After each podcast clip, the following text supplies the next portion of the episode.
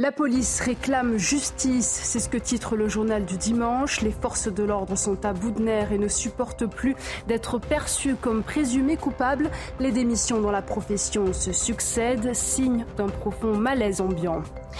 La menace terroriste persiste en France. À l'approche de la fête de l'Assomption mardi, Gérald Darmanin a demandé un renfort de la sécurité autour des lieux de culte chrétiens. Police et gendarmerie seront mobilisés tout au long des festivités sur l'ensemble du territoire. Le dispositif prévoit également une mobilisation des forces sentinelles. Les journées d'été d'Europe Écologie Les Verts et de la France Insoumise se tiendront sans eux. Suite à la polémique autour du rappeur Medine, les membres de Renaissance ont choisi de boycotter le rendez-vous et souhaitent qu'aucun ministre n'y participe. L'artiste, lui, sera bel et bien présent. Il lui est reproché d'avoir tenu des propos antisémites sur les réseaux sociaux. Et puis rebondissement dans le feuilleton Kylian Mbappé PSG. L'attaquant star a réintégré le groupe de l'équipe première après en avoir été écarté en juillet. Le joueur avait refusé de lever l'option pour prolonger son contrat qui expire en juin prochain. On y revient dans le JT Sport.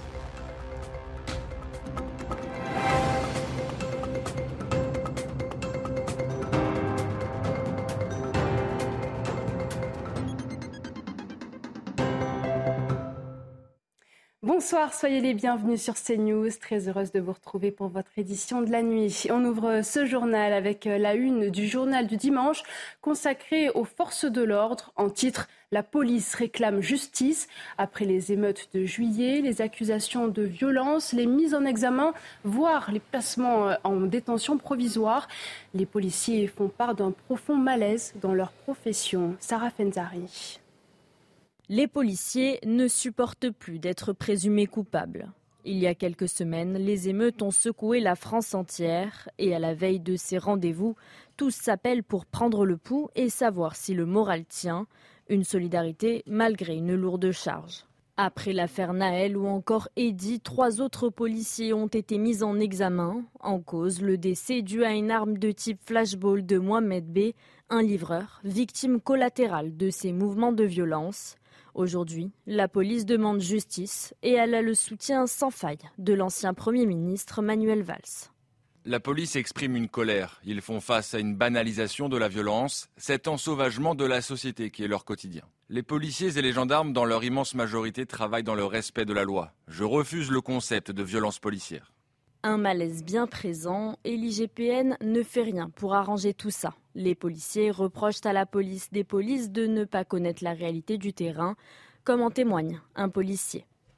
Les collègues ne nous font aucun cadeau. Ils font tout pour nous confondre. C'est loin d'être une partie de plaisir. Selon un rapport de la Cour des comptes, depuis 2020, la police nationale et la gendarmerie ont connu respectivement 10 840 départs, plus 33% en 4 ans, et plus de 15 000 départs, plus 25% sur la même période. La sécurité des lieux de culte sera renforcée ce mardi à l'occasion de la fête de l'Assomption. Une demande du ministre de l'Intérieur. Des célébrations et des pèlerinages rassembleront de nombreux fidèles chrétiens alors que la menace terroriste pèse toujours dans le pays. Les précisions de Dounia Tengour. À l'approche de la fête de l'Assomption, la sécurité se renforce autour des lieux de culte chrétiens. Les forces de police et de gendarmerie seront mobilisées tout au long des festivités et sur l'ensemble du territoire afin de veiller à la sécurité. Pendant les offices euh, dans euh, ces lieux de culte, la sécurisation va être encore plus renforcée. Soit les effectifs seront en mouvement, soit, euh, comme sur Notre-Dame, ils seront en point fixe pour que notamment vous pouviez prévenir d'une attaque terroriste et en même temps vous pouvez enlever le sentiment d'insécurité. Rassemblements, pèlerinage ou encore office feront l'objet d'un dispositif de surveillance renforcé, notamment en raison de la persistance d'un niveau élevé de la menace terroriste. La France est toujours sous la menace terroriste, donc euh, on sait qu'on a des directives pour euh, continuer à, sécuriser les lieux et aujourd'hui le, ministre de l'Intérieur nous demande de, bien sûr rester vigilant et de ne pas oublier notre euh, mission première, euh, celle de protéger et notamment protéger les lieux de culte. Pour une protection accrue le 15 août, le dispositif prévoit également une mobilisation des forces sentinelles. Dans le reste de l'actualité, cette affaire atroce à Cherbourg, une information judiciaire a été ouverte pour viol accompagné de torture ou acte de barbarie. Un suspect de 18 ans, déjà connu de la police, a été placé en détention provisoire vendredi soir pour des faits qui remontent au 4 août. La victime, une femme de 29 ans, a été hospitalisée dans un état grave avec son pronostic vital engagé. Le rappel des faits avec Mathilde Ibanez. C'est une agression barbare, d'une rare violence. Les faits se sont passés la semaine dernière vers 8 heures du matin dans l'appartement d'une jeune femme âgée de 29 ans à Cherbourg-en-Cotentin dans la Manche. Un homme s'est introduit chez elle, l'a frappée à de multiples reprises avant de la violer plusieurs fois, notamment avec un manche à balai provoquant de lourdes et nombreuses lésions internes. La femme a pu contacter les secours juste après l'agression. Elle aurait dit aux enquêteurs avoir déjà croisé le chemin de son agresseur, mais de ne pas le connaître personnellement. Le suspect, lui, a été identifié grâce à une empreinte euh, digitale retrouvée sur la porte du domicile de cette femme. Son téléphone prouve aussi qu'il était sur place au moment des faits. Il s'agirait d'un homme, Oumar N, âgé de 18 ans, de nationalité française, déjà connu des services de police. Il a été placé en garde à vue où il a fini par reconnaître les faits. Une expertise psychologique va être réalisé dans le cadre euh, d'une commission euh, rogatoire. Il encourt en tout cas la réclusion criminelle à perpétuité. La victime, elle, souffre d'une perforation de plusieurs organes ainsi que de fractures aux côtes. Elle a été placée dans un coma artificiel. Son pronostic vital est toujours engagé. Selon nos confrères de France Bleu, certains soignants n'ont même pas pu retenir leurs larmes à l'arrivée de la jeune fille à l'hôpital. Une cellule psychologique pour le personnel hospitalier a même été activée. L'ouverture en tout cas d'une information judiciaire pour viol accompagnée de torture ou acte de barbarie a été ouverte par le parquet de Coutances. Ce drame dans les Alpes-Maritimes, trois personnes sont décédées dans l'incendie d'un immeuble de cinq étages dans le centre historique de Grasse. Trois blessés graves et quatre blessés légers sont à déplorer.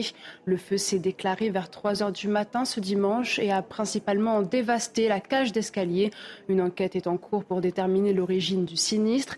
Des travaux de rénovation de la façade et des parties communes étaient prévus en octobre, mais selon Jérôme Viau, maire Les Républicains de Grasse, l'immeuble n'avait pas de problème structurel. On l'écoute. Euh, il n'y avait pas de problème de bâti ou pas de problème structurel. A priori, l'ingénieur euh, béton qui est passé, ingénieur structure qui est passé tôt dans la, matinée évoque le fait qu'après l'incendie, il n'y a pas de, problème structurel sur le bâti. La totalité des choses sont détruites, à la fois des parties communes, à la fois des évacuations, à la fois des alimentations électriques et des appartements. Mais le, sujet structurel du bâtiment lui-même n'est pas affaibli selon les premières constatations de ce matin. L'émotion perdure à Winsenheim et dans ses alentours depuis le terrible incendie qui a fait 11 morts mercredi. À Amnéville, en Moselle, une messe en hommage à quatre victimes s'est tenue ce dimanche. Jérôme, Fatima, Laure et Marcel étaient membres de l'association de parents d'enfants inadaptés. L'un d'entre eux résidait à l'Institut médico-éducatif de Pierre-Villiers, les trois autres dans un foyer à Amnéville. Éric Munier, maire de la commune, a exprimé son soutien aux familles des victimes. Ah, ce foyer Gauthier dans lequel il réside est situé dans la rue principale d'Amnéville. Ça veut dire qu'on les voyait tous les jours, qu'on les connaissait, qu'ils étaient intégrés dans la population, qu'ils vivaient avec nous, qu'ils faisaient partie de tous ceux avec lesquels on partageait les moments de la vie municipale. Et ils ont tellement brusquement disparu que ça crée un vide et ça crée un effroi. Et, je pense que les familles avaient aussi besoin de cette marque de, soutien de la commune et de tous les habitants. Suite au naufrage dans la Manche qui a fait au moins six morts ce samedi, le parquet de Paris s'est saisi de l'enquête ouverte pour homicide et blessures involontaires, mais aussi aide au séjour irrégulier et association de malfaiteurs. 59 personnes ont pu être secourues à l'issue de ce naufrage, mais au total, cette semaine, une quarantaine de migrants ont été portés disparus. Lors de la prière hebdomadaire de l'Angélus, le pape François a prié pour ses victimes. Avec douleur et honte, nous devons dire que depuis le début de l'année, près de 2000 hommes, femmes et enfants sont déjà morts en Méditerranée en essayant d'atteindre l'Europe. C'est une plaie ouverte pour l'humanité. Dans le reste de l'actualité, bras de fer entre Renaissance et les Verts suite à la polémique autour du rappeur Medine. Le ministre de l'Industrie a annoncé samedi qu'il renonçait à se rendre aux journées d'été d'Europe Écologie Les Verts en raison de la présence du rappeur. Jeudi, sur les réseaux sociaux, l'artiste avait posté un message de nature antisémite à l'encontre de l'essayiste Rachel Kahn avant de s'excuser. Marine Tondelier a malgré tout maintenu l'invitation de Médine. Sarah Fenzari. Sylvain Maillard, le patron des députés Renaissance, est monté au créneau contre le rappeur Médine. Il a demandé à Elisabeth Borne qu'aucun ministre ne participe aux universités d'été d'Europe Écologie Les Verts et de la France Insoumise. Invité, le ministre de l'Industrie Roland Lescure a annoncé sur les réseaux sociaux hier qu'il renonçait à s'y rendre à cause de la présence du rappeur contesté. J'étais invité aux universités d'été d'Europe Écologie Les Verts. Aujourd'hui, et tant que les Verts cautionneront les propos de Médine, j'annule ma participation. Une décision qu'a salué le président du groupe présidentiel à l'Assemblée nationale. Je salue la décision de Roland Lescure. Notre majorité n'a pas à venir débattre dans une université d'été Europe Écologie Les Verts qui s'enorgueillit d'inviter en vedette un artiste antisémite, homophobe et frériste. Également invité, l'ancien Premier ministre Édouard Philippe, maire du Havre, où se déroule l'événement, n'a pas pris position. Les PV rapportent gros depuis deux ans. Le business du stationnement payant est en pleine expansion en France. Hausse de tarifs faramineuse, zone payante de plus en plus répandue. La ville de Paris est même championne en la matière. Reportage de Pierre Emco, Antoine Durand et Sarah Parny. En ville, difficile de stationner son véhicule sans passer par la case au rodateur. Et les automobilistes l'ont bien remarqué, la facture est de plus en plus salée. Ah oui, c'est cher. Bien sûr que c'est cher. Après, ils font ça euh, pour qu'on reste le moins longtemps possible garé et qu'on vienne le moins possible euh, en voiture. On peut plus stationner euh, librement où on veut, quoi, en fait. Quand on passe à l'eurodateur, quoi, il faut mettre la carte bancaire. Et puis c'est des 8, et des 9, et des 10, et des 12 euros. À Valenciennes, tout est payant aussi. C'est énorme, vraiment énorme. Et c'est catastrophique. Là, le maire a tout, a tout augmenté. Il n'y a même plus de place devant les appartements. On paye, on paye, on paye, on paye tout le temps payé. Les municipalités réalisent des recettes importantes, notamment avec l'extension des zones payantes, ainsi que la hausse des tarifs horaires et des forfaits de post-stationnement, comptés en moyenne 27 euros jusqu'à 75 euros dans certaines communes, mais surtout avec le déploiement des scan-cars, ces voitures qui contrôlent automatiquement tous les véhicules garés et verbalisent ceux qui auraient oublié de passer par le rodateur. Des recettes qui retombent directement dans les caisses des communes et qui s'envolent. De 157 millions d'euros en 2018, les recettes atteignent plus de 340 millions d'euros en 2022. Un business bien juteux, Paris en est même la championne avec près de 159 millions d'euros de recettes en 2022, suivi très loin derrière par Lyon qui cumule plus de 7 millions d'euros de recettes, puis de Marseille avec plus de 6 millions d'euros. Pour l'heure, seules 40 villes ont déjà recours au scan-car, un procédé redoutable qui se développe de plus en plus en France et permettrait d'atteindre en 2023 le milliard d'euros de recettes. La saison estivale est propice au bal de village, une tradition intergénérationnelle, mais organiser ces événements populaires s'avère de plus en plus compliqué. Entre règlements pointilleux, recours à des prestataires, manque de bénévoles, Certaines associations se plient en quatre pour tenter de perpétuer les balles de village. Reportage en Haute-Corse de Mathilde Couvillard-Flornois et Christina Louzy. À Canaries, comme partout en Corse, les balles de village portent en eux un fort héritage intergénérationnel et sont l'expression de la culture insulaire. Donc en Corse, tous les villages ont un saint patron qu'ils fêtent tous les ans. Donc la journée euh, s'organisait toujours de la même manière. Une messe, une procession, des activités pour les enfants et enfin le soir le bal populaire qui permettait de réunir toutes les générations et qui permet encore aujourd'hui. Et pour nous, c'est très important de faire perdurer cette tradition. La jeune génération se démène pour faire revivre ces moments de partage et d'échange, mais pas sans mal, car aujourd'hui, il y a de nombreuses démarches à accomplir et d'autorisations à obtenir. C'est pas comme il y a 20 ans en arrière où on s'occupait juste de trouver un DJ et de tenir un comptoir. Maintenant, il faut demander des autorisations pour occuper les lieux, pour vendre des boissons, de l'alcool. Il faut euh, s'occuper de trouver des assurances. C'est sûr que ça demande des mois de préparation et de travail. Et puis il y a bien sûr le problème de la ressource humaine. Pour organiser des festivités, il faut une équipe de bénévoles solides. Malgré le fait que tout le monde soit d'accord sur le maintien des traditions, On manque cruellement de bénévoles et c'est souvent ce qui fait défaut pour l'organisation de festivités. Ici, dans ce petit village du Cap Corse, tous les ingrédients sont réunis pour faire revivre l'âge d'or de ces rendez-vous estivaux, si appréciés par toutes les générations confondues. Direction les Deux-Sèvres à présent, à Saint-Aubin-du-Plain, la mairie a lancé le pari d'une épicerie municipale pour tenter de sauver le dernier magasin du village. Une quarantaine de personnes y passent quotidiennement. Une solution peu commune qui permet de lutter contre la disparition des commerces en milieu rural. Tancred Guillotel. Bonjour madame. Bonjour. Je les mets dans la boîte ou je vous les donne? Vous pouvez me les donner. Ils vont merci. Merci, Allez, bonne journée madame. Un bureau de poste, mais aussi un dépôt de pain ou une bibliothèque. L'épicerie du village de Saint-Aubin-du-Plain est multiservice. Depuis que la mairie l'a repris en 2021, ce lieu de vie convivial est devenu indispensable aux habitants. S'il n'y avait plus ça, ben, il y aurait vraiment un manque. hein. Parce que moi, je lis beaucoup déjà rien que pour ça. Et puis le pain, et puis ben, après, tout ce qui. les besoins qu'on peut avoir journellement. Quoi. Mais reprendre le commerce n'a pas été de tout repos. La mairie a dû fermer le tabac et la Française des Jeux. Leur réglementation était difficilement compatible avec un repreneur public. La maire déplore un manque à gagner et demande une évolution de la législation. Pourquoi ne pas assouplir les règles pour faciliter, lorsqu'on est sur les derniers commerces, faire en sorte que les dispositifs soient accessibles, simples et euh, qu'on puisse pouvoir euh, être accompagné, mais de manière simple? La reprise de ces magasins constitue un enjeu important. Presque 60% des communes rurales n'ont plus aucun commerce de proximité. Et puis le roi Charles III se rendra en France en septembre. Plusieurs médias l'ont confirmé. Aucune date précise n'a été communiquée. L'agenda de ce déplacement sera détaillé d'ici la fin du mois.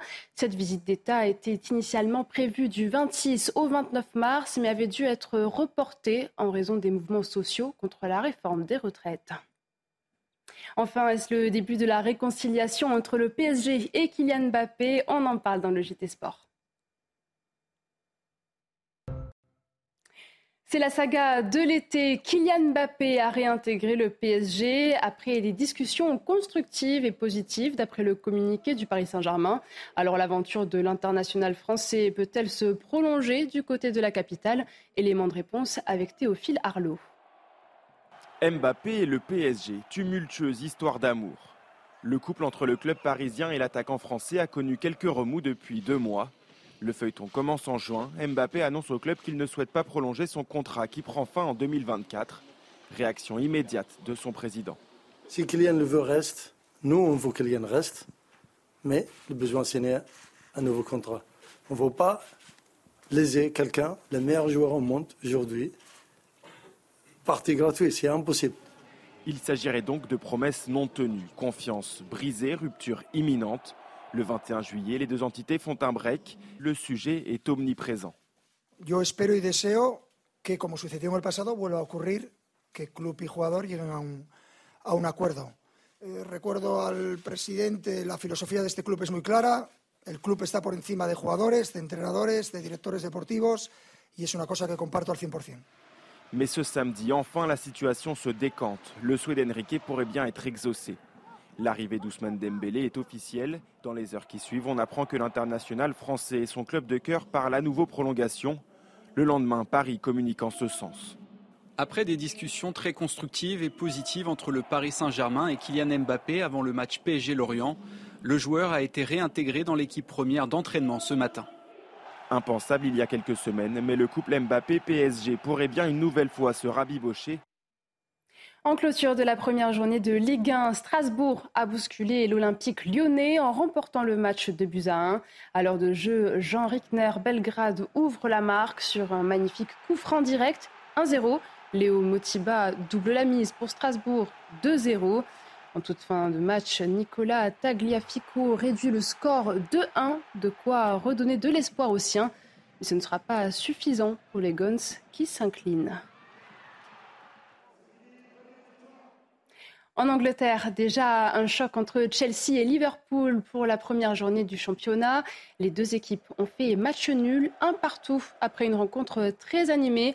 Luis Diaz ouvre la marque sur une superbe passe de Mohamed Salah pour les Reds. Chelsea égalise grâce à leur nouvelle recrue en défense, le Français Axel Disasi, qui débute fort avec les Blues.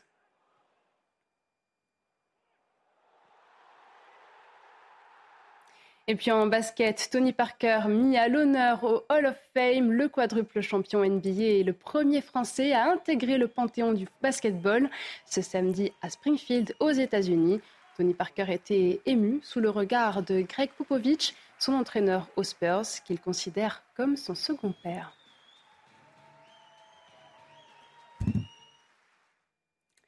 C'est la fin de cette édition. Merci de l'avoir suivi. On marque une pause, mais restez avec nous. Nous reviendrons sur euh, cette une du JDD qui titre La police réclame justice. Un profond malaise s'est emparé de la profession. On en parle dans un instant. Excellente soirée. À tout de suite sur CNews. Retrouvez tous nos programmes et plus sur cnews.fr.